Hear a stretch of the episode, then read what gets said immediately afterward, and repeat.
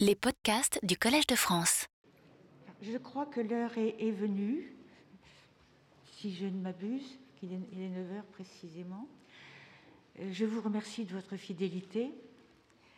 On m'a fait le très grand honneur, enfin les organisateurs de ce colloque m'ont fait le très grand honneur de m'inviter à présider cette journée. J'espère que je le ferai avec la même autorité que mon prédécesseur hier. Je ne veux, je n'ai pas grand-chose à vous dire euh, de façon préliminaire, euh, sauf que, étant présente moi-même hier, j'ai eu un grand plaisir à écouter ces communications et, euh, et j'y ai appris beaucoup. Même s'il s'agit parfois de, de, petits détails, mais des détails pour moi extrêmement importants, comme par exemple me rendre compte de l'importance de Maupertuis, qui m'était un peu passé inaperçu jusqu'à présent, euh, en me rendant compte que bien avant, euh, avant le début du XXe siècle, la génétique, il avait compris le double apport de l'homme et de la femme dans la procréation et sans doute perçu les conséquences euh, à tenir de ce constat. Et bien, c'était vraiment pour moi pratiquement une découverte. Euh, J'ai surtout été sensible au fait que les questions posées par tous ceux qui ont participé de la grande aventure de la théorie darwinienne, avant, pendant, après et jusqu'à nos jours, euh, se fondent sur des questionnements que l'on retrouve à l'œuvre soit dans l'exercice d'autres disciplines, et, dans d'autres disciplines, mais aussi, mais aussi dans la façon de concevoir le monde ou de se concevoir eux-mêmes qu'ont des populations qu'on dit primitives. Par exemple, qu'il n'y aurait pas d'intelligibilité du monde s'il n'y avait que des individus clos sur eux-mêmes. Ou encore, euh, Darwin postule des corrélations entre des domaines où une variation en entraîne une autre.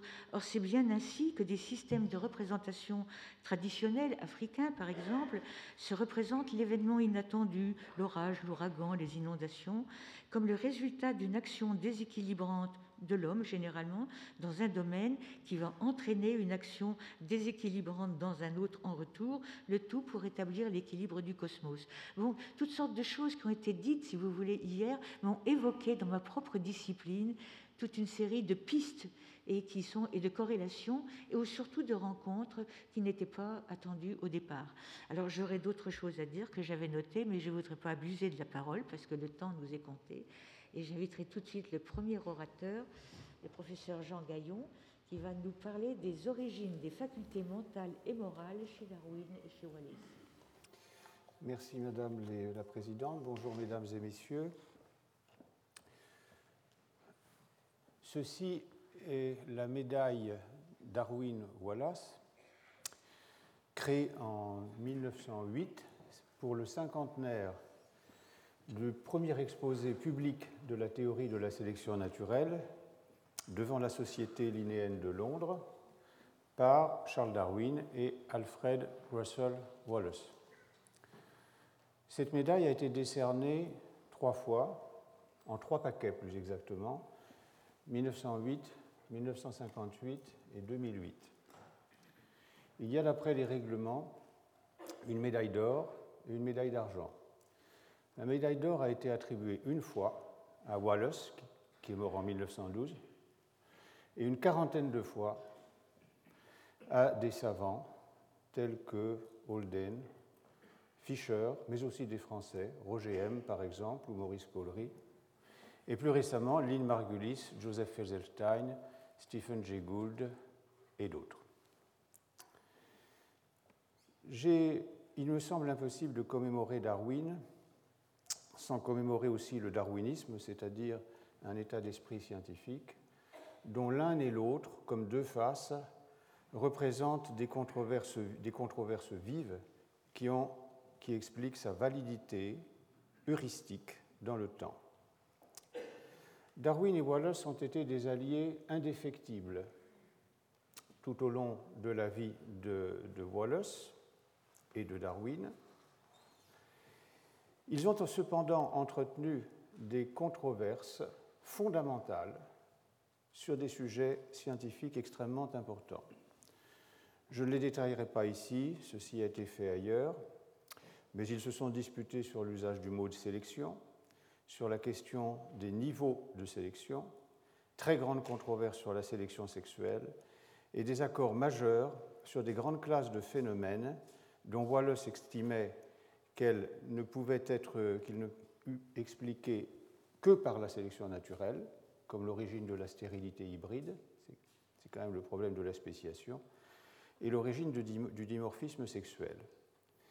Ils se sont aussi disputés sur la question de l'origine de l'homme et des races humaines, mais sur ce point, euh, Wallace s'est distingué de Darwin en refusant précisément une explication par la sélection naturelle. Enfin, leur désaccord portait aussi sur la portée du principe de sélection dans l'évolution. Wallace, comme on sait, était pan-adaptationniste et pan-sélectionniste, ne tolérait qu'une seule exception, l'homme, tandis que Darwin était beaucoup plus prudent. Je parlerai ici exclusivement de l'origine de l'homme. De plus, je n'en parlerai que d'un point de vue particulier, à savoir l'origine des facultés morales et mentales de cette espèce euh, tout à fait particulière. Je vais commencer par donner un, portrait caricatural des deux hommes pour bien apprécier les différences que nous observerons par la suite. Ils sont, comme on dit euh, de manière assez euh, peu réfléchie, dans la force de l'âge. Est-ce 30 ans, 40 ans, 50 ans, je ne sais pas. Enfin, là, ils ont, là dans les, ces, portraits datent de leur communication conjointe devant la Société linéenne de Londres à deux ou trois ans près. Bref portrait de Darwin. En 1859, c'était un savant de réputation bien établie. Il avait publié dix livres. C'était aussi un remarquable écrivain. L'un de ses livres d'objets scientifiques était néanmoins un livre de voyage, le voyage du Beagle. Après l'origine des espèces, il publia neuf autres ouvrages. Ces vingt livres obéissent à un agenda qui se veut exclusivement scientifique, comme les 156 articles qu'il a publiés au cours de son existence. Il disposait d'une fortune familiale conséquente, il n'eut jamais besoin de travailler. Il représente, à mon avis, l'archétype assez rare, dans les temps modernes, 19e, 20e siècle, d'un savant dont les œuvres n'ont jamais répondu à des sollicitations professionnelles, comme par exemple l'enseignement ou tout simplement le besoin de gagner sa vie en vendant des articles ou des livres. En outre, bien que ces conceptions évolutionnistes d'emblée eu un immense retentissement en philosophie, en politique et dans la culture en général, il n'a jamais éprouvé le besoin de publier de libres essais. Même sur les sujets les plus chauds, comme on le verra dans un instant, comme l'évolution humaine, l'agenda se veut exclusivement scientifique, même si nous pouvons en juger autrement. Le profil de Wallace est bien différent. Instruction scolaire sommaire, il travaille à 14 ans comme apprenti géomètre, puis comme instituteur. À 14 ans précisément, il entre aussi en contact avec des disciples de Robert Owen, dont les idées socialistes et utopiques le marquent pour la vie. De 1842 à 1862, il explore des terres et des peuples inconnus en Amazonie, puis dans l'archipel malais. Il y collecte des spécimens d'insectes rares qui lui assurent un revenu confortable et s'intéresse au peuplement humain de l'archipel laissant au passage une des œuvres biogéographiques les plus importantes de toute l'histoire de cette discipline. L'œuvre en son entier est impressionnante, 754 livres, pardon, 754 titres, dont 23 livres. Œuvre aussi extrêmement diversifiée à la différence de Darwin. De nombreux travaux naturalistes en géologie, systématique, biogéographie, évolution, mais la moitié des écrits a sur toutes sortes de questions anthropologiques, sur la nationalisation des terres, sur des questions sociales et économiques variées, sur le spiritualisme qu'il adopta en 1867 publiquement, sur la vaccination à laquelle il était opposé, sur le militarisme, sur l'impérialisme, sur le mouvement ouvrier, sur le vote des femmes et sur l'eugénique, dont il a sans doute été le plus virulent opposant à partir de 1890. Pas plus que Darwin, euh, Wallace n'eut jamais de position universitaire, mais pour des raisons différentes. Ce n'est pas qu'il n'en voulait pas, c'est qu'il n'y a pas réussi. À un certain moment de sa vie, et puis tout simplement, on était en Angleterre, il n'était pas pasteur, il ne pouvait l'être. À un certain moment de sa vie, il fut au bord de la misère, à laquelle il n'échappa que grâce à une modeste bourse de la couronne que Darwin obtint pour lui. En 1900, néanmoins, il était probablement le naturaliste anglais le plus connu dans son pays et dans le monde. Deux profils sociaux de savants donc extrêmement différents. Je vais en parler de manière séparée et successive, car justement, à la différence d'une méthode que j'ai utilisée pour toutes les controverses qui ont séparé Wallace et Darwin, celle sur l'origine de l'homme ne se prête pas à ce, à ce style. Ces controverses n'ont pas été fondatrices du darwinisme. Sur ce sujet-là, Wallace n'a pas été plus darwinien que Darwin. On sait en effet qu'il a publié plusieurs livres dans, il y avait, dans les titres desquels il y avait le mot darwinisme, se permettant quand même de dire ce que devait être l'authentique darwinisme euh, en décalage quelquefois très significatif avec son grand ami Darwin. Donc je vais les traiter successivement. Ce sont deux discours hétérogènes qui partent cependant d'une racine commune.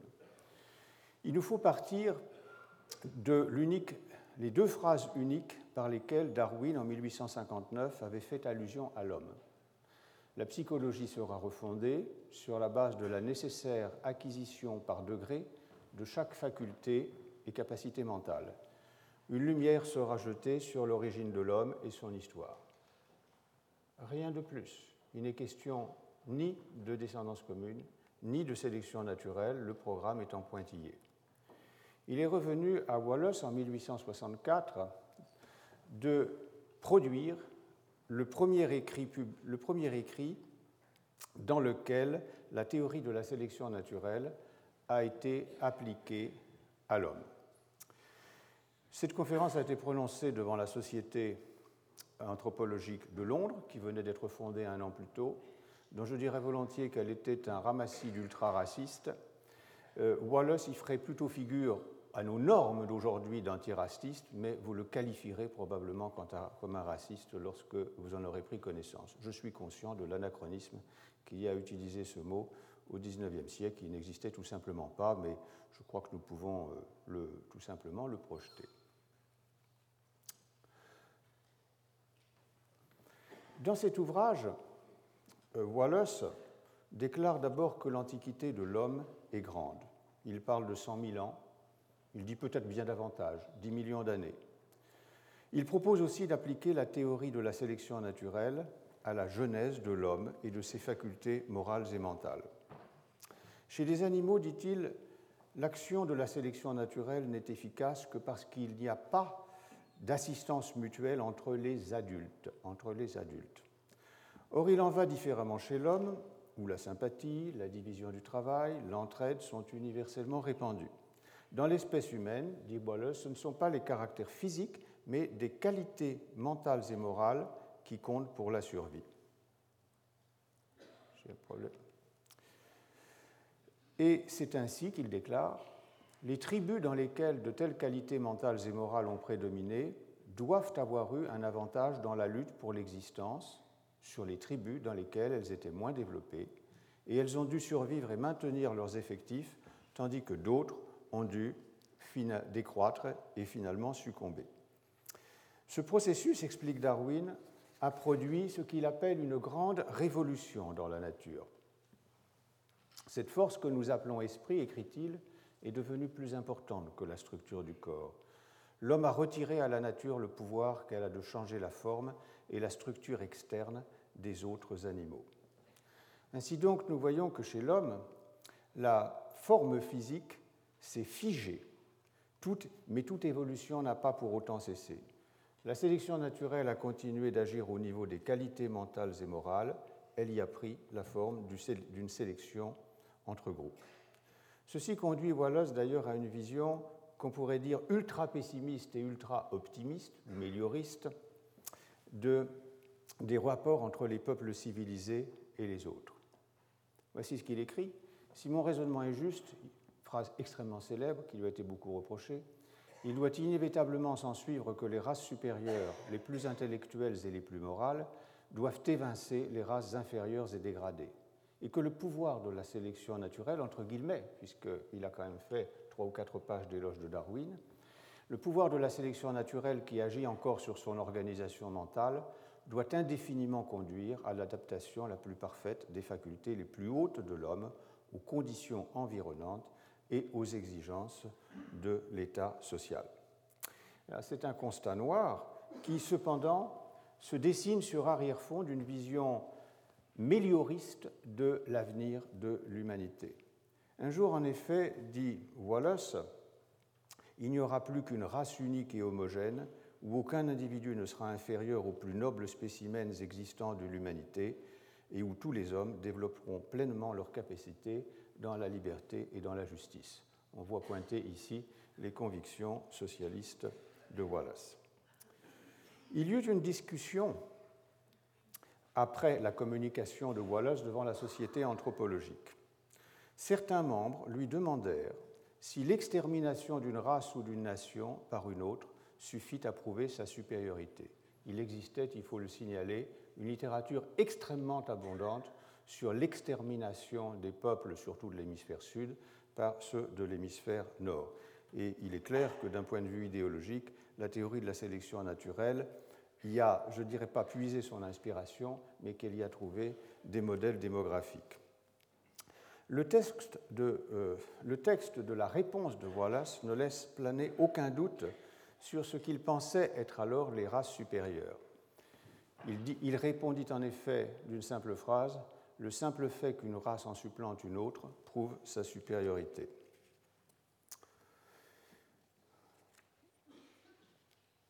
Il ajouta aussi, un an plus tard, Je crois qu'au cours, pour, pour, bien mettre les points sur les i, je crois qu'au cours des prochains siècles, cette lutte entre les, les peuples civilisés et les autres se poursuivra à un rythme tel que les grandes races qui ont jusque-là dominé leur propre région, les Noirs, les Hindous et les Mongols, qui concerne les autres, les Tasmaniens, les Indiens, etc., les Indiens de je ne sais plus où, ils, sont ils ont déjà pratiquement disparu, disait-il.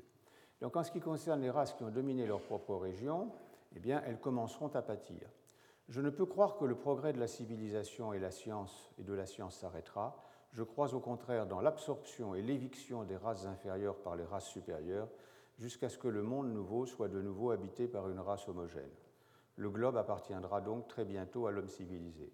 J'utilisais de manière un peu hardie tout à l'heure le mot de racisme, c'est cela qui a fait caractériser un siècle longtemps après, en particulier par Stephen Jay Gould, Wallace comme un abominable raciste. Il faut relativiser. Euh, Wallace était de ceux qui déploraient les violences et la cruauté avec laquelle les peuples du Sud étaient décimés. Il y en avait d'autres qui en faisaient la théorie et qui disaient que c'est ce qui devait être. C'était le sens de ma réserve sur le racisme de Wallace. Quoi qu'il en soit, euh, le cours des pensées de Wallace a pris un tout autre cours à partir de 1869. En 1869, il publie en effet une euh, analyse élogieuse de deux ouvrages de Charles, Lyell sur la géologie.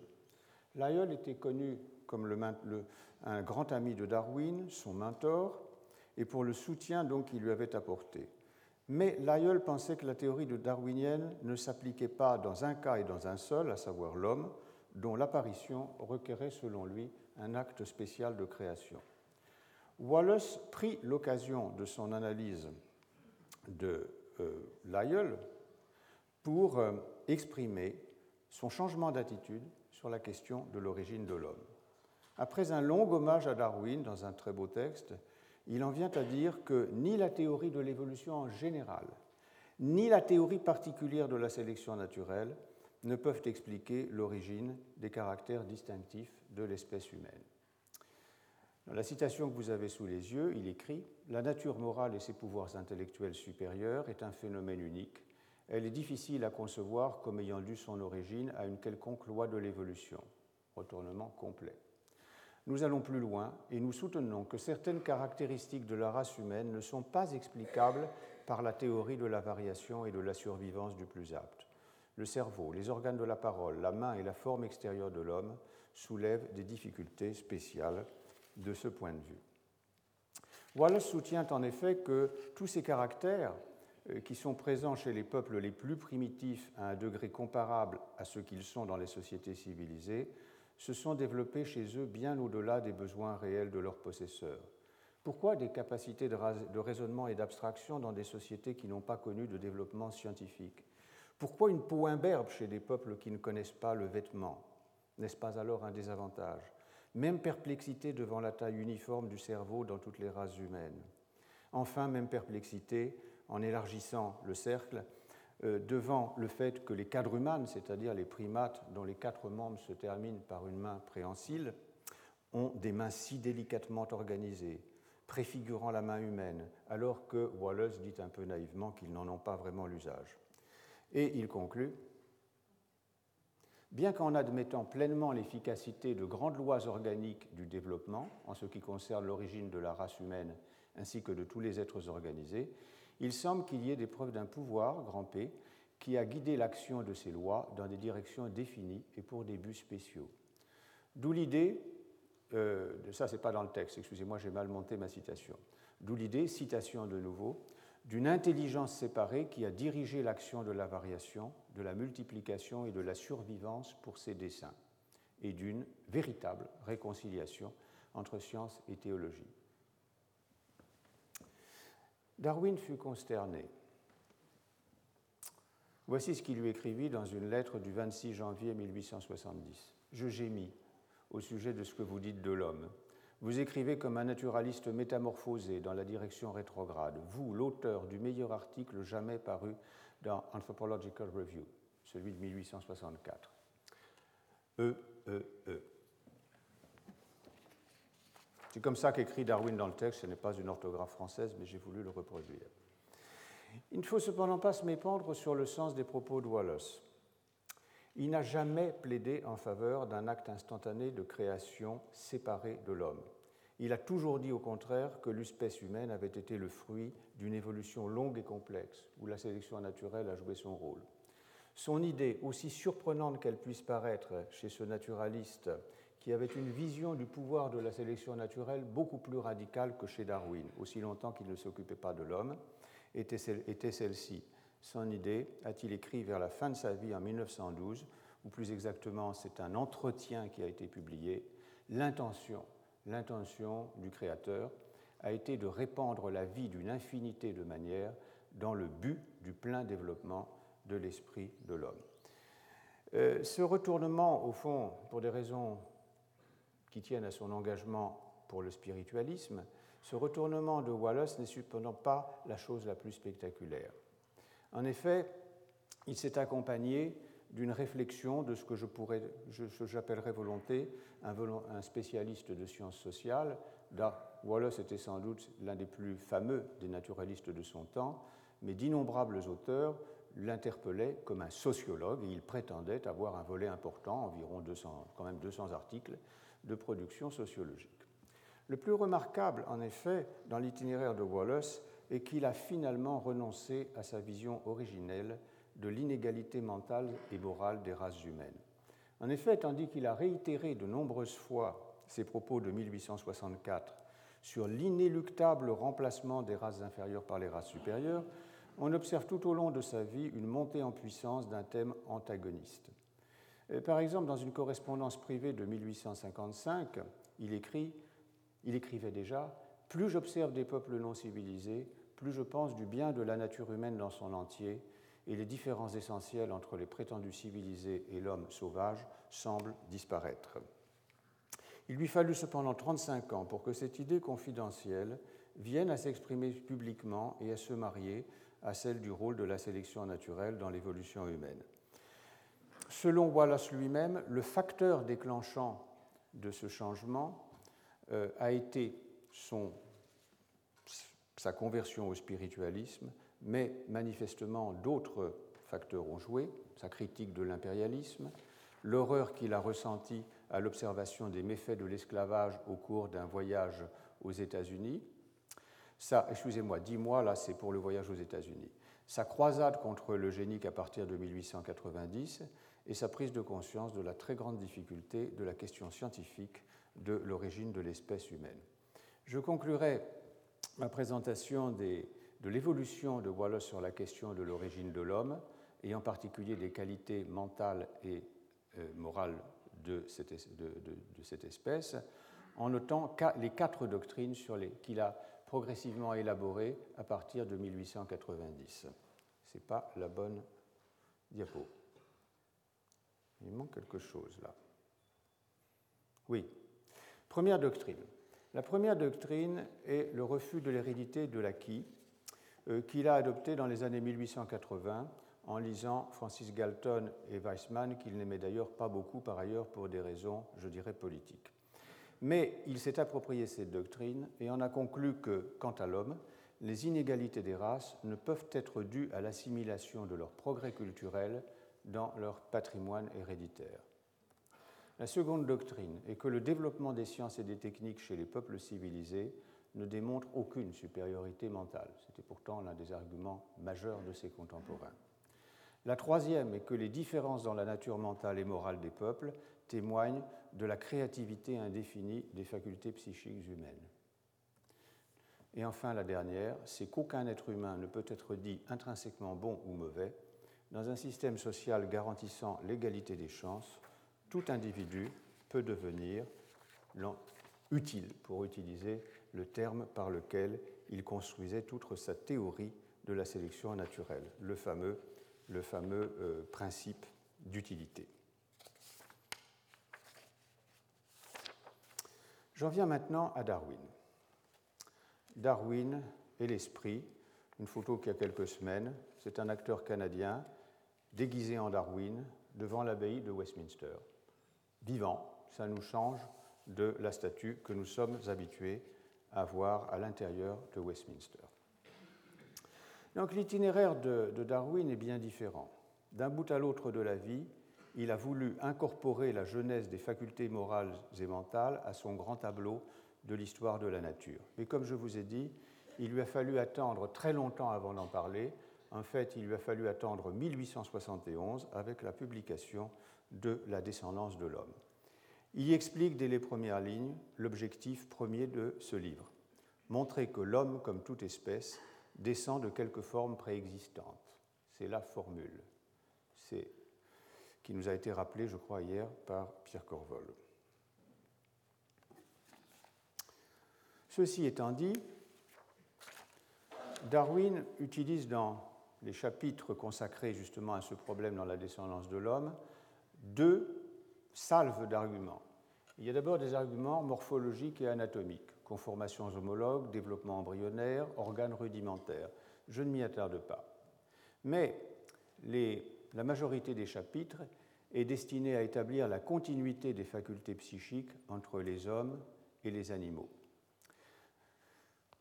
Il écrit La différence entre l'esprit des animaux les plus élevés n'est qu'une différence de degré et non d'espèce.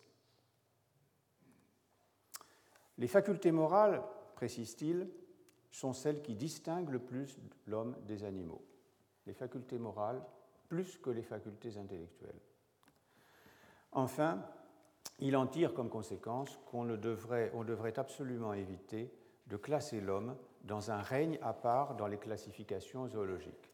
Ce n'était pas une prise de position contre les naturalistes du XVIIIe siècle, ou certains d'entre eux à tout le moins, c'était une prise de position contre ses contemporains, soit des évolutionnistes comme Wallace, soit des fixistes comme Owen, qui plaidaient pour la constitution dans la systématique zoologique de l'homme en un règne à part. Il n'y a pas eu pour Darwin de révolution dans la nature, il y a eu simplement l'apparition d'une espèce tout à fait remarquable, mais en continuité avec les facultés, euh, euh, psychiques des précédentes. J'en viens directement à quelque chose de tout à fait remarquable, qui est la manière dont Darwin a mobilisé la théorie de la sélection naturelle pour expliquer la genèse des caractères intellectuels et moraux de l'homme. En fait, Darwin a mobilisé deux modalités de la sélection naturelle et on comprend qu'il lui a fallu attendre longtemps après l'origine des espèces pour élaborer cette théorie. Il mobilise d'une part une sélection individuelle, c'est-à-dire qui agit sur des différences ou variations individuelles pour le bénéfice des individus et de leur descendance, et d'autre part une sélection agissant sur des différences individuelles, toujours, mais pour le bénéfice de la communauté.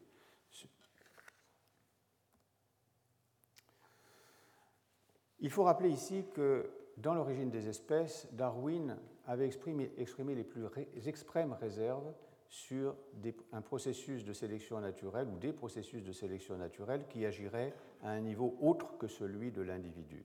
Mais il avait fait une exception, qui a donné lieu d'ailleurs à des corrections dans les, éditions successives de l'origine des espèces. Cette unique exception est celle du dard des hyménoptères, des abeilles, des abeilles, des guêpes, etc.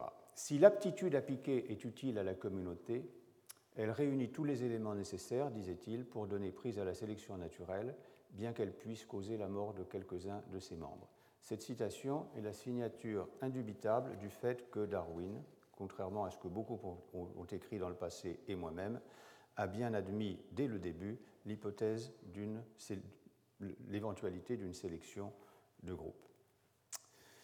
Dans la descendance de l'homme, Darwin fait une large place à la sélection de groupe, mais il distingue subtilement deux sens qui ne sont pas tout à fait les sens contemporains de la sélection de groupe, il l'appelle la sélection de communauté en fait. Et il distingue deux sens des variations utiles pour la communauté. Il y a les variations avantageuses à la communauté et secondairement pour les individus.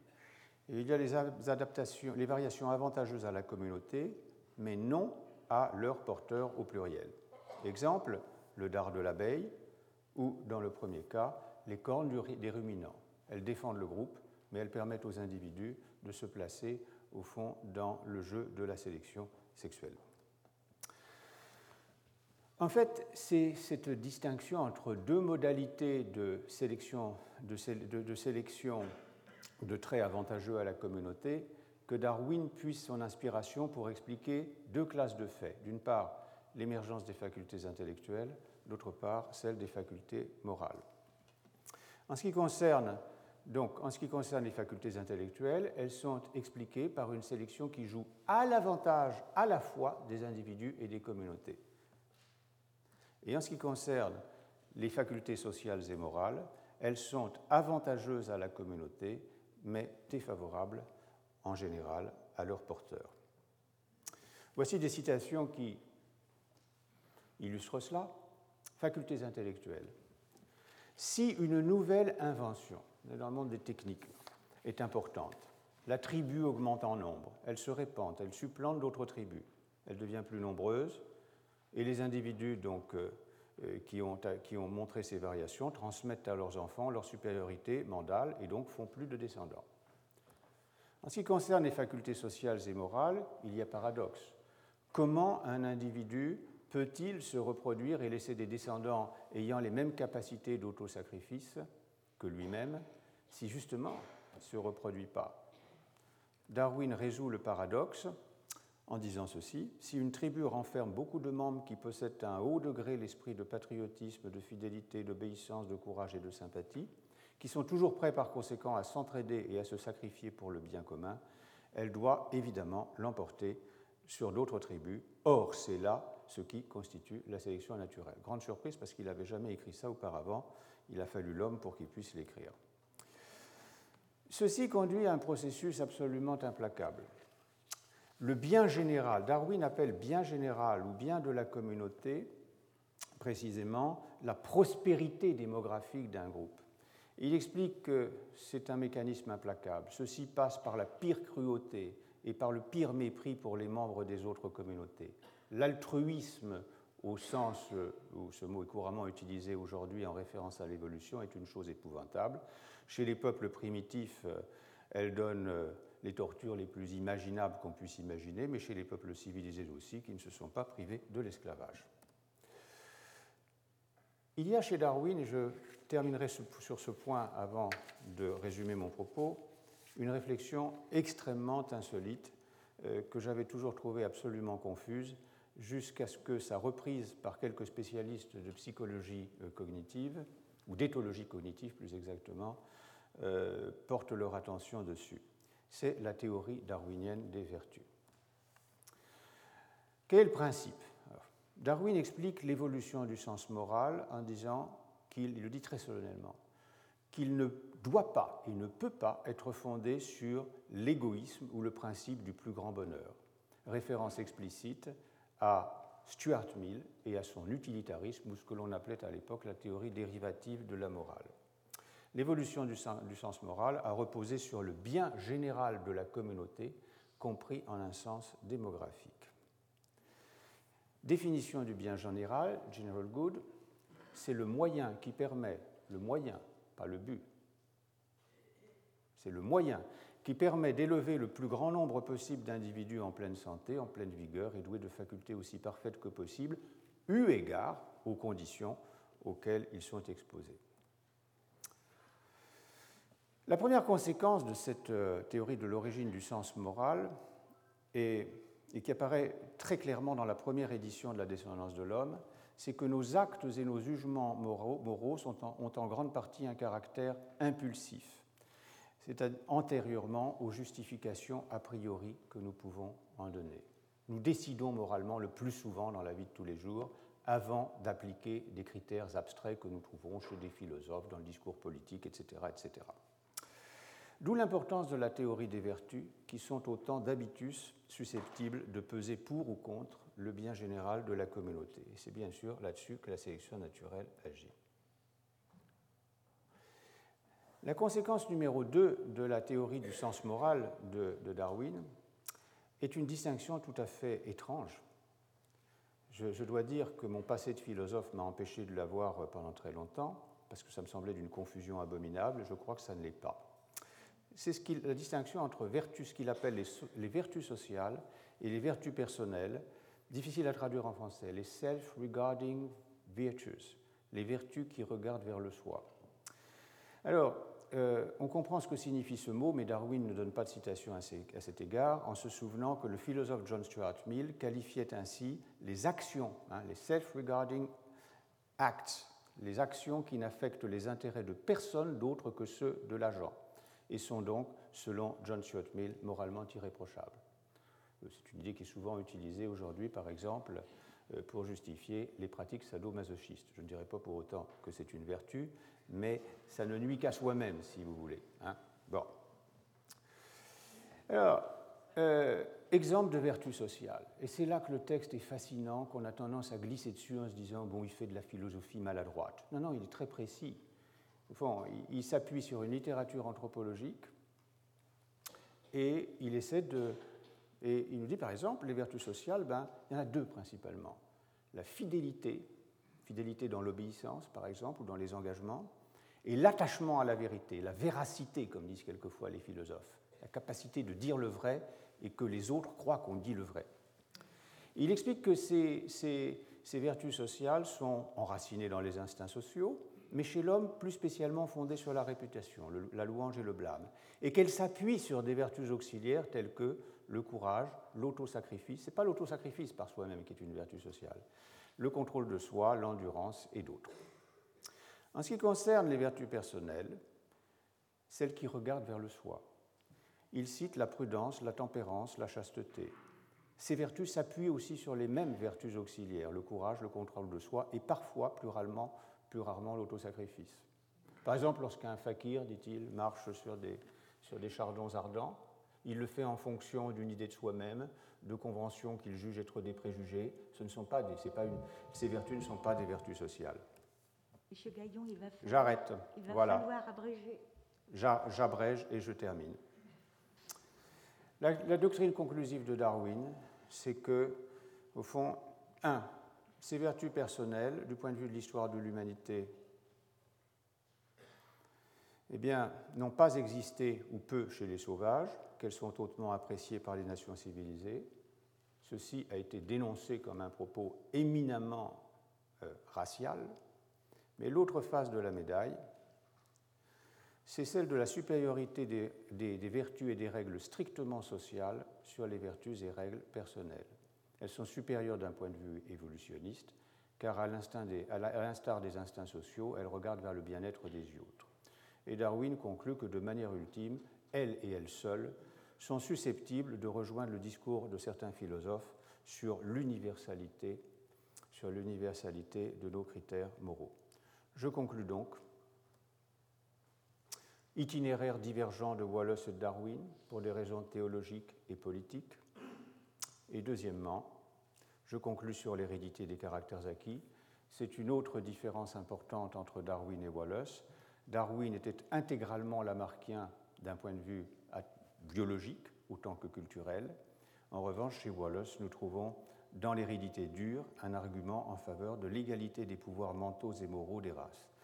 Je crois donc que nous trouvons chez ces deux grands savants une controverse qui nous dit beaucoup à la fois sur la question scientifique de l'origine des facultés psychiques de l'homme, mais beaucoup aussi sur les contextes sociaux dans lesquels ces spéculations se développent, et que d'une certaine manière, la structure de ce débat est toujours en place. Je vous remercie pour votre attention.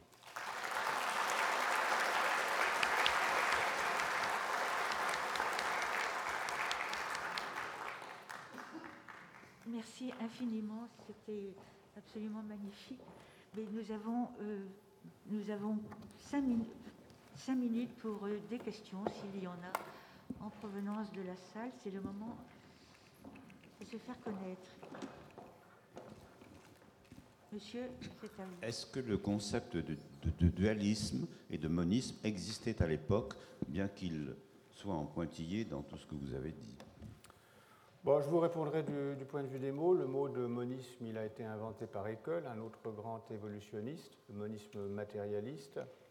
Mais l'alternative entre, matérialisme ou spiritualisme, qui sont deux monismes philosophiquement, et le dualisme, est une question euh, très ancienne. Elle était actuelle au XVIIe siècle, elle était au XIXe, elle est toujours aujourd'hui. Mais ce n'est pas le langage de Darwin, ça ne l'intéressait pas. Wallace, oui. Ici.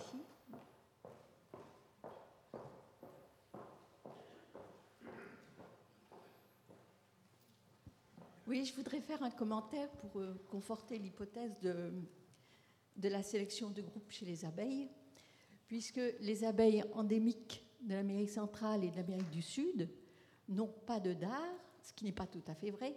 Leur dard a été en fait a involué parce qu'il n'y avait pas eu de concurrence dans la mesure où la nature était très prolifique et que mais bon le corollaire de, cette, euh, le corollaire de, ce, fait, c'est que ce sont des sociétés qui sont moins, moins serrées sur le plan politique et qui fait que la, fabrication du miel, qui est liée à l'organisation sociale très serrée chez les abeilles européennes, est beaucoup moins poussée chez ces abeilles euh, endémiques.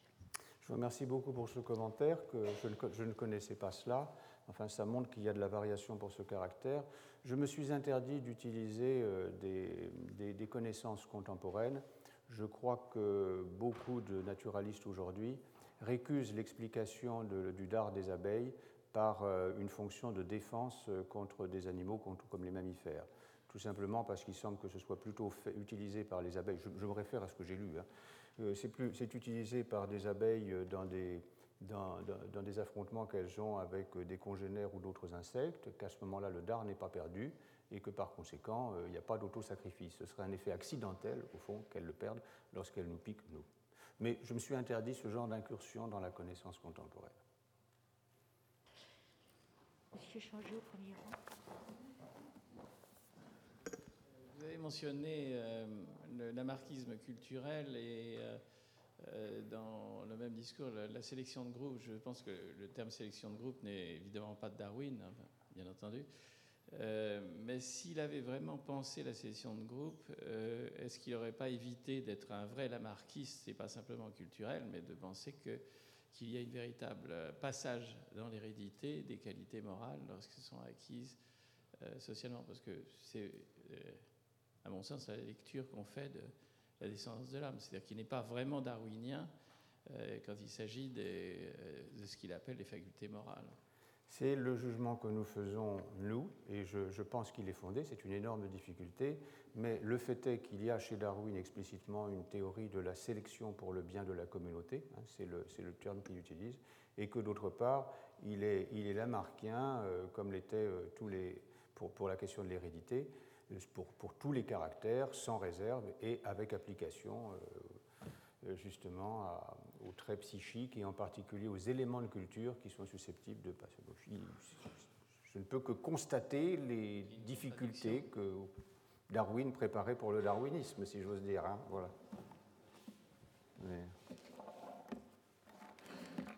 Il y a place encore pour une petite question rapide.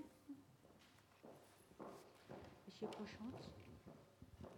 Mais Jean, je ne sais pas si j'ai bien lu la, descendance de l'homme, mais il me semble que, au fond, même si euh, euh, des, pratiques, euh, je dirais, sociales tendant à, la solidarité vis-à-vis des, des, individus moins doués ou plus pauvres ou handicapés devaient aller à l'encontre de l'intérêt du groupe, il faudrait quand même les soutenir. Il l'a écrit. Oui. Il a écrit. Et ça a été sa raison du rejet de l'eugénisme de son cousin Galton, bien qu'il ait commencé par dire qu'il avait beaucoup de sympathie euh, pour sa doctrine, mais il l'a trouvé, utopique pour deux raisons. D'abord parce qu'il a contesté les chiffres que donnaient euh, Galton et d'autres euh, concernant la prolificité des prolétaires des faubourgs de Londres. Déjà, ils se reproduisent beaucoup, mais ils meurent beaucoup, donc ce n'est pas du tout sûr qu'ils soient gagnants dans l'histoire. Deuxièmement, parce qu'il estimait que les instincts sociaux sont la base inébranlable de notre moralité, les instincts sociaux complétés par le calcul rationnel, une sorte de réciprocité morale en quelque sorte, et que, donc euh, leur esprit doit non pas simplement guider notre explication des comportements moraux, mais orienter nos jugements moraux. Merci beaucoup. Je fais appel à l'oratrice suivante, Madame Mireille Delmas-Marty, qui va nous parler d'hominisation et humanisation. Beau sujet. Merci. Madame le Président, Monsieur l'administrateur, chers collègues, chers amis, Mesdames, Messieurs, je vais donc vous parler de l'hominisation et de l'humanisation. Il me semble que la langue française, de ce point de vue-là, a des vertus, puisqu'elle a permis, comme on l'a vu hier, des gens de distinguer deux processus d'évolution, l'hominisation au sens d'évolution biologique, qui résulte depuis la disparition des néandertaliens de l'émergence d'une seule espèce humaine. Darwin souligne qu'il y a des différences, mais il considère que les sous-espèces concordent sur tant de particularités qu'on ne peut les expliquer que par un ancêtre commun. En revanche, l'humanisation, au sens d'évolution sociale et culturelle, éthique si l'on veut, et sous réserve des courants de pensée universalistes, s'est faite principalement par une diversification très forte des cultures et l'émergence d'une normativité morale, mais aussi culturelle, religieuse, juridique, propre à chaque groupe humain. Apparemment contraire, puisqu'on a d'un côté une conception plutôt unifiée, universaliste, et puis de l'autre une conception diversifiée et relativiste, les deux processus sont d'ailleurs habituellement étudiés séparément, d'un côté par les sciences de la nature, de l'autre par les sciences humaines et sociales. C'est logique si on considère qu'ils ne relèvent pas de la même échelle de temps.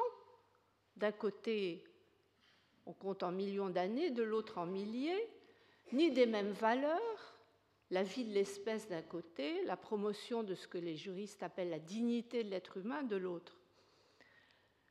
Et pourtant, et pourtant l'humanité s'est faite par interaction. Darwin lui-même, et on vient de l'évoquer dans la discussion, parlant du rôle des facultés morales, me semble constater implicitement l'existence d'un second processus, celui d'humanisation. Car même si ces facultés morales ne sont pas, selon lui, propres à l'homme, elle limite chez l'homme, et il le dit très clairement dans The Descent of Man, elle limite l'influence de la sélection naturelle.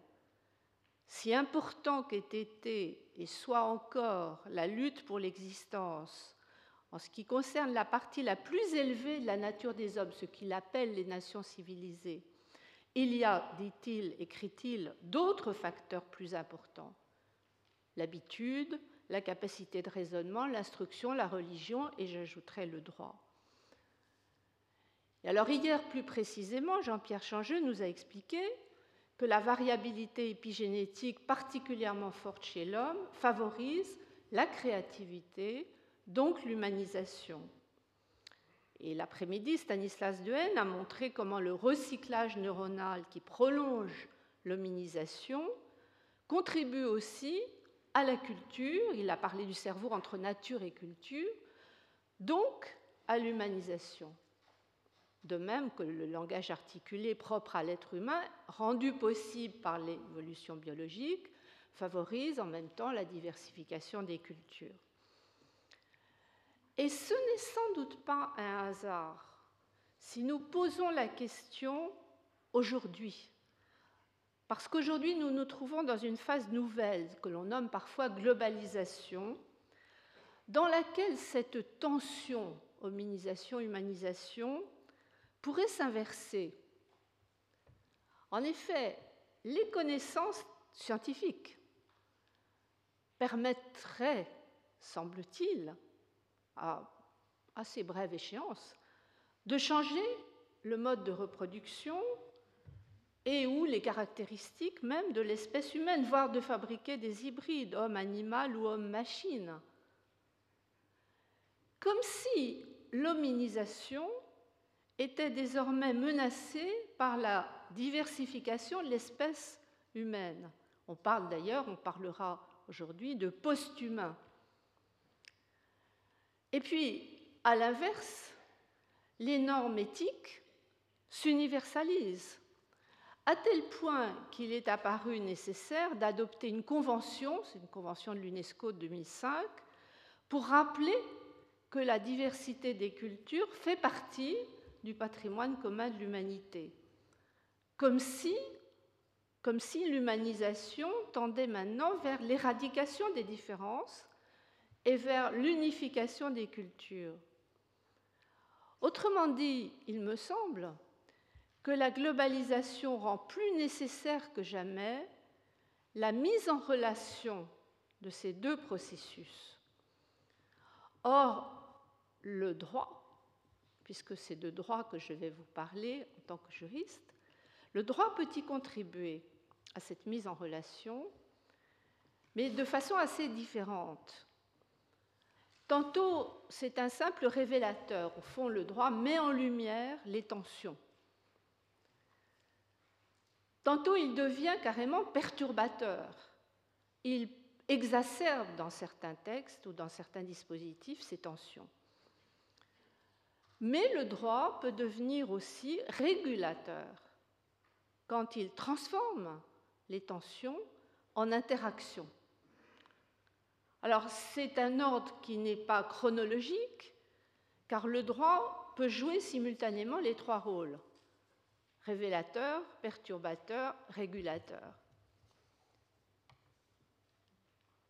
Le droit révélateur, eh bien, il me semble qu'on peut essayer de transposer au droit ce que Darwin disait de la morale. Elle est née de l'instinct de sympathie, qui fut d'abord favorable à l'espèce, mais comme on vient de le rappeler, à mesure qu'elle s'étend aux plus faibles et aux plus vulnérables, elle devient, ce sont les mots même qu'emploie Darwin, un frein à la sélection naturelle. Or, la transposition est particulièrement pertinente si on prend les droits de l'homme. Protéger le droit à la vie favorise l'espèce. Mais affirmer que les hommes naissent libres et égaux, heureusement en ajoutant droit, c'est une sorte de protestation contre la nature, de refus de se résigner à la situation naturelle. Donc pour montrer comment le droit révèle les tensions entre processus d'hominisation et d'humanisation, j'évoquerai deux principes à première vue, de ce point de vue-là, opposé, le droit à la vie et le droit à l'égale dignité. Le droit à la vie, à première vue, c'est le plus proche de l'hominisation. L'interdit de tuer est quasi universel. Y compris, d'ailleurs, si on regarde les exceptions, les principales étant euh, la guerre ou la légitime défense. En revanche, il y a des accords sur la peine de mort maintenant. Et plus largement, il y a des accords à propos des pratiques concernant le commencement et la fin de la vie, avortement, euthanasie. Ce qui, au fond, n'est peut-être pas surprenant si l'on pense à la formule d'Anna Arendt quand elle écrivait La naissance et la mort des êtres humains ne sont pas de simples événements naturels. Ajoutant la différence entre une vie humaine bornée par un commencement et une fin, la bios, et le mouvement cyclique que la nature impose à tout vivant, ne connaissant ni mort ni naissance au sens où nous entendons ces mots. Donc les modalités de la vie varient avec l'histoire des peuples parce qu'elles relèvent aussi de l'humanisation. Alors en pratique, ça se traduit par une très grande prudence des juges dans les affaires qui touchent à ces questions. Si on regarde la jurisprudence de la Cour européenne des droits de l'homme, très prudente en matière d'avortement. Elle a toujours évité de prendre parti sur le début du droit à la vie. Elle préfère se situer sur le terrain des droits de la mère. Et elle admet à la fois les législations qui autorisent l'avortement non thérapeutique et celles qui l'interdisent. La question a été également posée en 2004 à propos de l'avortement involontaire, l'avortement provoqué par un médecin à la suite d'une erreur. La question, c'était de savoir s'il s'agissait d'un homicide involontaire. Et là, la Cour est très hésitante. Elle constate la diversité des conceptions, des cultures juridiques, des standards nationaux. Elle cite d'ailleurs dans ce sens-là un avis du groupe européen d'éthique qui dit ceci il serait non seulement juridiquement délicat d'imposer dans ce domaine une harmonisation des législations nationales, mais du fait de l'absence de consensus, inopportun de vouloir édicter une morale unique qui serait exclusive de toutes les autres. La diversité est trop grande. Donc finalement, elle conclut que le point de départ du droit à la vie relève de la marge d'appréciation des États. Et pourtant, la Cour note bien qu'il y a des progrès scientifiques et que ces progrès ont renouvelé le débat sur la question de la nature et du statut de l'embryon ou du fœtus. Elle cite la Convention d'Oviedo sur la biomédecine et les droits de l'homme, mais elle n'en tire pas une solution unifiée. Tout au plus, peut-on trouver comme dénominateur commun aux États l'appartenance à l'espèce humaine. C'est intéressant qu'elle emploie le terme espèce humaine. Mais aussitôt, elle ajoute la potentialité de cet être, l'embryon, le fœtus, et sa capacité à devenir une personne doivent être protégées au nom de la dignité humaine. Sans pour autant, ajoute-t-elle, en faire une personne qui aurait droit à la vie au sens de l'article 2 de la Convention. Alors comprenne qui pourra. Parce que, au fond, ce que fait la Cour, en parlant de l'espèce humaine d'un côté, en parlant de la dignité de l'autre, c'est révéler la tension. Mais elle ne tranche pas. Et on constate la même prudence avec l'euthanasie. La mort bonne, quand elle est provoquée sur demande, alors soit de façon directe, l'euthanasie active, ou de façon indirecte, l'euthanasie passive. Là aussi, il y a un arrêt de principe de la Cour des droits de l'homme, l'arrêt Préti en 2002, où elle a rejeté la demande de Madame Préti, qui était paralysée par une maladie neurovégétative et qui souhaitait l'aide de son mari pour mettre fin à ses jours. Là aussi, je dirais que la Cour révèle la tension, constate cette tension.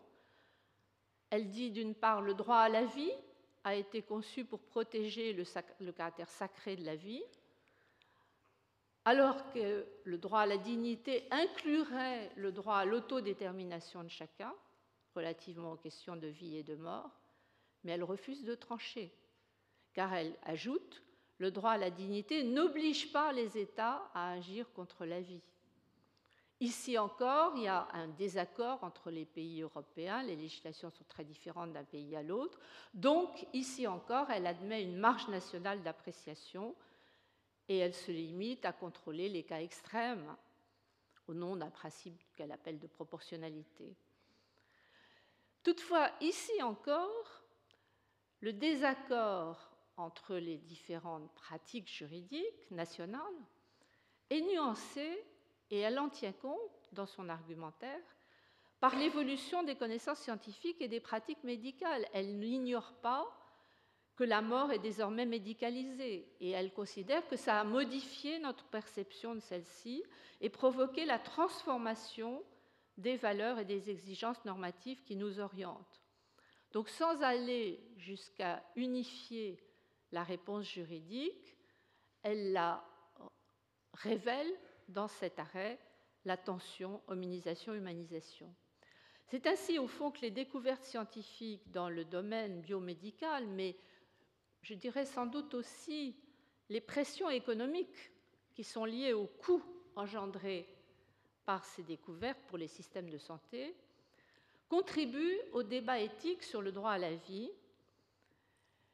Mais alors, c'est plus surprenant peut-être encore de constater qu'elle contribue aussi au débat sur le droit à l'égale dignité humaine. Car à la différence du droit à la vie, le droit à l'égale dignité est d'abord lié au processus éthique de l'humanisation. C'est au nom de ce droit qu'on interdit la torture, les peines ou traitements inhumains ou dégradants, l'esclavage et autres pratiques. C'est un principe qui a émergé beaucoup plus tard. Il émerge en fait en 1945 avec euh, le tribunal de Nuremberg, en 1948 avec la Déclaration universelle des droits de l'homme, mais là aussi, dans les applications pratiques, on voit les tensions. Et on peut donner deux exemples, c'est la torture et le clonage, deux exemples apparemment complètement différents. La torture, elle est interdite par le droit international des droits de l'homme au nom du droit à la dignité, mais la lutte contre le terrorisme a relancé la question de la justification par la nécessité de sauver des vies humaines. On emploie la parabole au fond de la, bombe à retardement. Un terroriste a été arrêté, il est soupçonné d'avoir posé une bombe qu'il est encore possible de désamorcer si on le fait parler à temps. N'est-il pas à ce moment-là légitime d'utiliser la torture pour sauver peut-être des milliers de vies humaines? Hominisation contre humanisation, survie de l'espèce contre dignité humaine. L'argument était admis par la Cour suprême d'Israël en 1999 et surtout il a été repris après le 11 septembre 2001 par l'administration du président Bush et par une partie de la doctrine américaine, mais on sait qu'il est maintenant rejeté au moins en principe par le président Obama. Et il reste interdit par le droit international des droits de l'homme. Car dans les textes internationaux, le droit à l'égale dignité est indérogeable il y a des dérogations possibles au droit à la vie, guerre, légitime défense, je les ai citées, mais il n'y a pas de dérogation possible au droit à la dignité. Et jusqu'à présent, la Cour européenne des droits de l'homme a tenu bon. Elle refuse de justifier la transgression de l'interdit au nom de la lutte contre le terrorisme. Alors, avec mon deuxième exemple, celui du clonage, le problème est complètement différent car l'interdiction qui est formulée à la fois par un certain nombre de législations nationales, dont la législation française, mais aussi au Royaume-Uni ou Canada, et puis par des textes internationaux européens et à vocation mondiale avec l'ONU, cette interdiction, en somme, c'est une anticipation sur des pratiques qui sont seulement potentielles. Le clonage reproductif humain n'existe pas encore. C'est une sorte de principe de précaution. Mais sur quel fondement interdit-on juridiquement le clonage reproductif humain?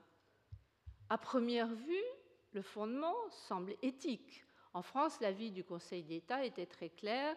Il y a un risque d'instrumentalisation. Ils font même la comparaison avec l'esclavage. Et plus récemment, une, Sylviane Gazinski, dans son dernier livre, explicitait, au fond, on substitue à une relation de filiation ascendant-descendant une euh, relation de production fabricant-fabriqué. En tout cas, il ne faut pas oublier que la France a constitutionnalisé le principe de dignité qui n'était pas inscrit dans la Déclaration universelle ni dans notre Constitution, c'est un effet de la jurisprudence du Conseil constitutionnel, à propos des lois sur la bioéthique de 1994. Au fond, en 1994, le Conseil constitutionnel a considéré que l'inhumain pouvait accompagner non seulement des pratiques de destruction, génocide par exemple, mais aussi des pratiques de fabrication de la vie. Car on découvrait dans les années 90, par-delà les premières dérives de l'eugénisme bien antérieur, on découvrait des formes nouvelles de sélection liées à la procréation médicalement assistée, ce qui fait que c'est en 1994, 1994 que le Code pénal français incrimine l'eugénisme et il ajoutera le clonage reproductif humain en 2004. Mais si on regarde ces dispositifs du Code pénal français, on s'aperçoit que le clonage et l'eugénisme sont qualifiés crimes contre l'espèce humaine. Alors on a curieusement dans notre Code des crimes contre l'humanité, génocide et autres, et puis des crimes contre l'espèce humaine, comme si ben, s'il s'agissait de deux notions différentes, comme si l'interdit de ces deux crimes contre l'espèce humaine tenait exclusivement à la crainte d'une bifurcation dans l'évolution biologique, à la crainte d'une déshominisation ou d'une posthominisation. Au fond, il ne s'agirait plus de traitement inhumain, mais de ce qu'on pourrait appeler un traitement inhumain, hors humain. Et ici, le droit n'est pas seulement révélateur, il, est, il devient perturbateur. Il devient perturbateur, au fond, chaque fois qu'il sépare l'hominisation de l'humanisation. Et là, il y a plusieurs manières de procéder pour séparer. Il y a d'abord la déshumanisation de l'être humain. Qualifier clonage et eugénisme de crime contre l'espèce, c'est déjà une forme indirecte de déshumanisation. On parlera cet après-midi du sacre de l'espèce, c'est l'expression de Philippe Descamps, par ce sacre de l'espèce, le droit pénal semble vouloir protéger exclusivement l'espèce biologique et pas les principes éthiques de non-discrimination, de non-instrumentalisation et d'égale dignité. Mais la forme la plus directe de déshumanisation, c'est le refus des droits de l'homme à une partie des êtres humains. Et on sait, par exemple, sans remonter plus loin, on sait qu'au XVIe siècle, de grands humanistes de la Renaissance se demandaient encore si les Indiens étaient bien des hommes. Il a fallu la force de conviction de Las Casas, la célèbre controverse de Valladolid, pour défendre l'idée qui était peu répandue que les Indiens auraient les mêmes droits humains que les chrétiens et qu'ils n'étaient pas des esclaves par nature, comme le prétendait son adversaire Sepulveda. Mais la question n'est pas seulement philosophique, elle est juridique. Le statut de l'esclave, il est encore admis euh, par des esprits élevés comme celui de Bossuet au XVIIe siècle, et finalement l'esclavage est interdit très tardivement. En France, c'est 1848, au plan international, c'est progressif à partir du traité de Versailles, des conventions de Genève du début du XXe siècle, et puis finalement la Déclaration des droits de l'homme et le crime contre l'humanité qui inclut l'esclavage. Mais il y a d'autres formes de déshumanisation qui apparaissent et qui apparaissent à partir d'arguments à prétention scientifique. De son vivant, Darwin, on l'a vu, tente d'éviter les déviations racistes ou eugénistes qui seraient tirées de sa théorie, mais il rencontre des résistances. Et à la fin du XIXe siècle, Lombroso va faire appel à l'évolutionnisme darwinien pour remettre en cause l'idée de responsabilité pénale et pour fonder sur la continuité entre l'animal et l'homme ce qu'il appelle l'atavisme de certaines formes de criminalité. Il va jusqu'à dire qu'il y a des criminels qui sont au fond restés en arrière dans l'évolution. Ils constituent une véritable race à part avec des stigmates précis, biologiques notamment, psychologiques parfois. Et ce n'était qu'un début, puisqu'on sait qu'au XXe siècle, le discours savant va nourrir les théories eugénistes qui, au nom d'une normalité en fait introuvable, font apparaître la figure de l'anormal dans le prolongement du monstre du Moyen Âge.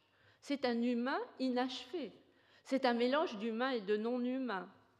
Et c'est ainsi qu'on légitime les mesures de stérilisation des criminels, les politiques de castration, puis d'élimination de l'Allemagne hitlérienne.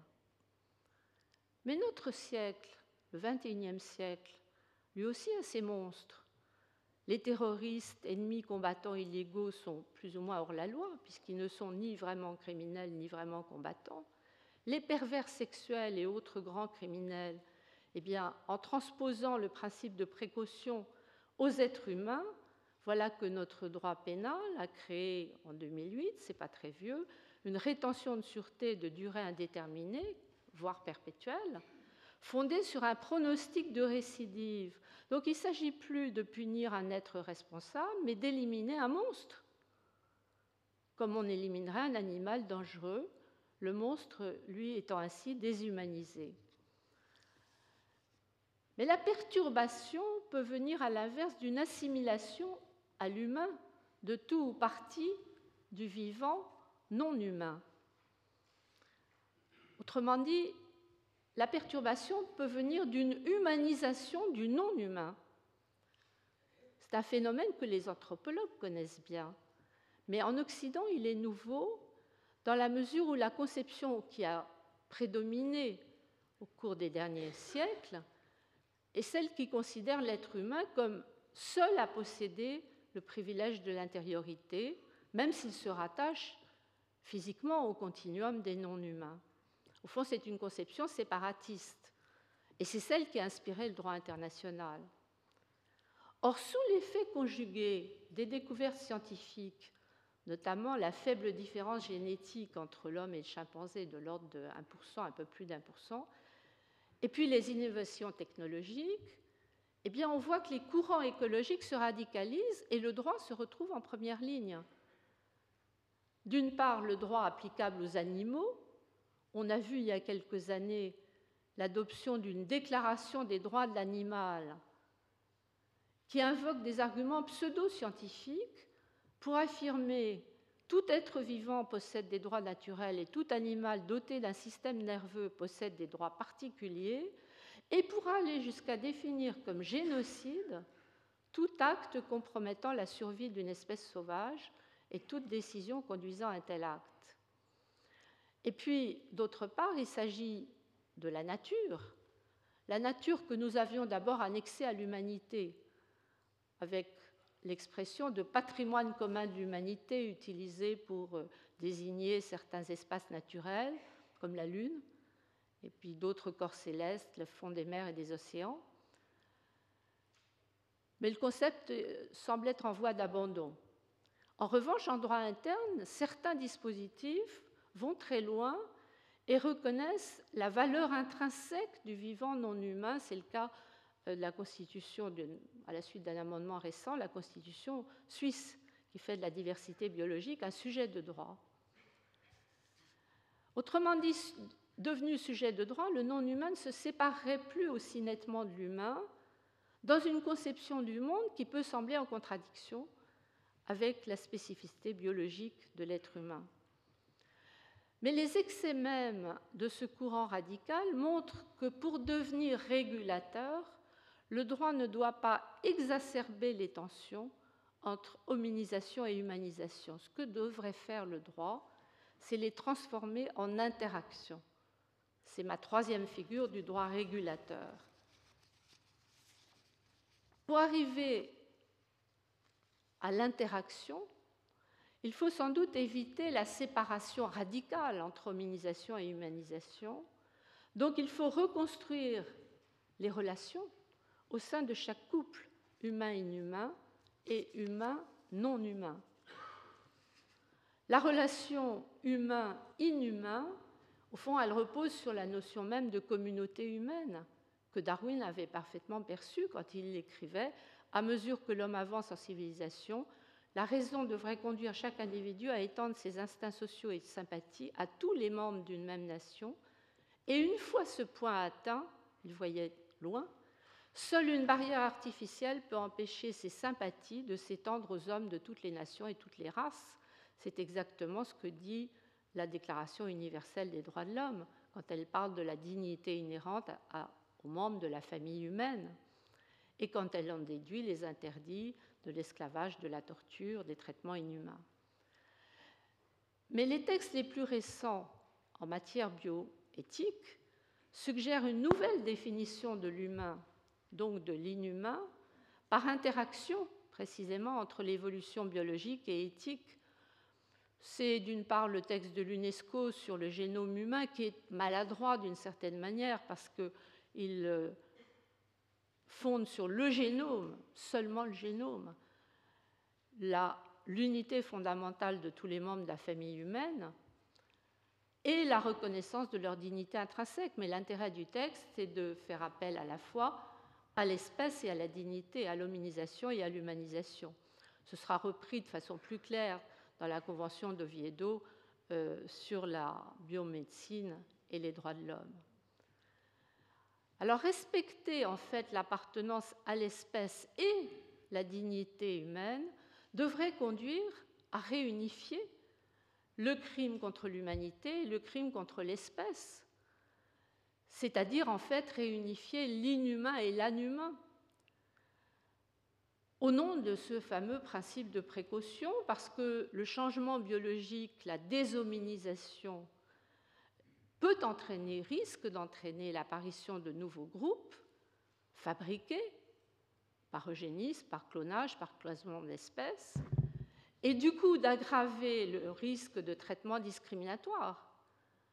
Donc la déshominisation risque d'aboutir à une déshumanisation, et ce serait la raison d'une réunification nécessaire euh, de ce crime concernant à la fois l'humain au sens biologique et l'humain au sens éthique.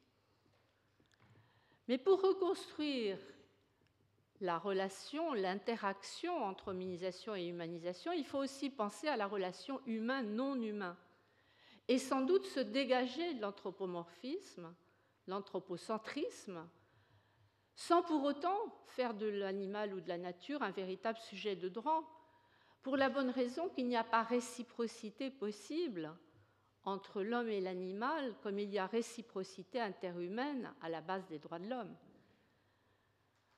Quand on parle de l'animal, il faut peut-être rappeler que Darwin considérait l'extension de la sympathie de l'humanité envers les animaux inférieurs comme l'une des acquisitions morales les plus récentes.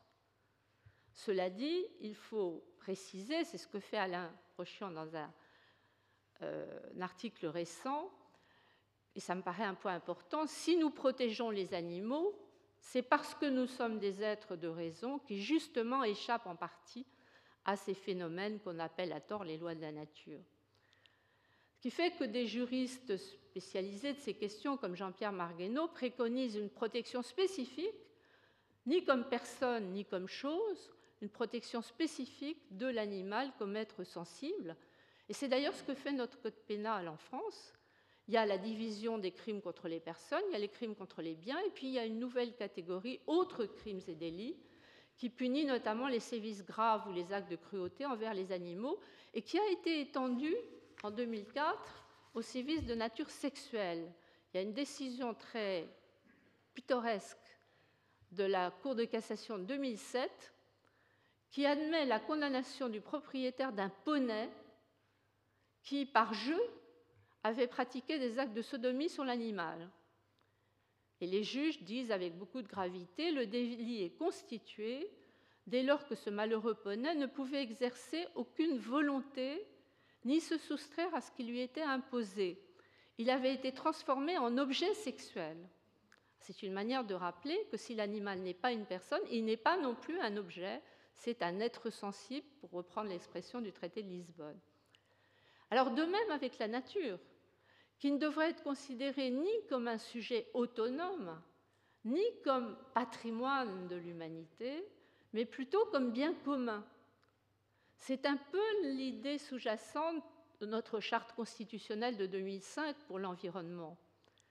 La charte écarte la voie radicale qui fait de la diversité biologique un sujet de droit, mais en même temps la charte souligne que les choix destinés à répondre aux besoins du présent ne doivent pas compromettre la capacité des générations futures et que toute personne a le devoir de prendre part à la préservation et à l'amélioration de l'environnement. c'est très intéressant cette notion de devoir, car elle est rare en matière constitutionnelle. En fait, elle ouvre la voie à une protection de la nature comme bien commun. Et elle reprend cette idée que dans la relation au non-humain, l'homme serait une sorte de médiateur. Anne Fagolargeau avait parlé de concessionnaire de la planète hier. C'est un peu la même idée.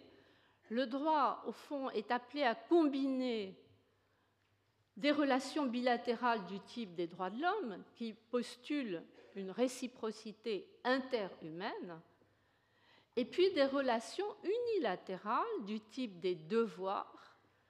Les devoirs s'imposent sans réciprocité et donc de façon asymétrique, qu'il s'agisse de la nature ou des animaux, ou qu'il s'agisse des générations futures. Parce que les générations futures, c'est la même chose, il n'y a pas de réciprocité par rapport aux générations présentes.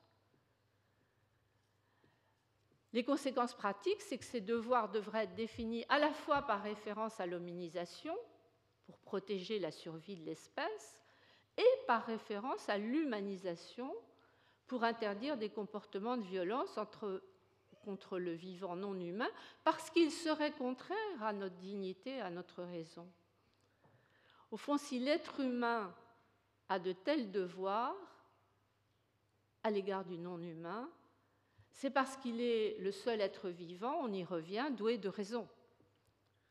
Et d'une certaine manière, c'était déjà la position de Montaigne quand il évoquait dans ses essais un devoir général, ce sont les mots qu'il emploie, un devoir général d'humanité, non seulement envers les bêtes qui ont vie et sentiments, mais même envers les arbres et les plantes.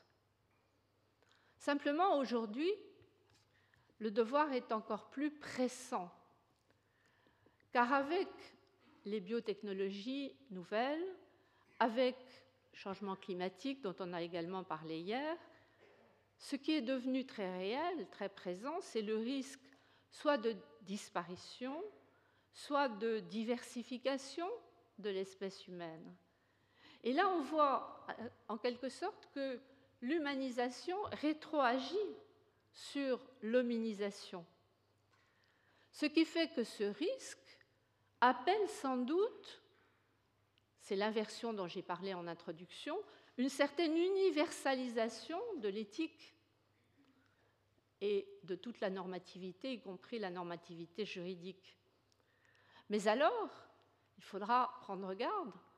Le droit devra tenter de concilier cette universalisation avec la diversité des cultures qui a permis, si inachevée soit-elle, notre lente humanisation. Merci.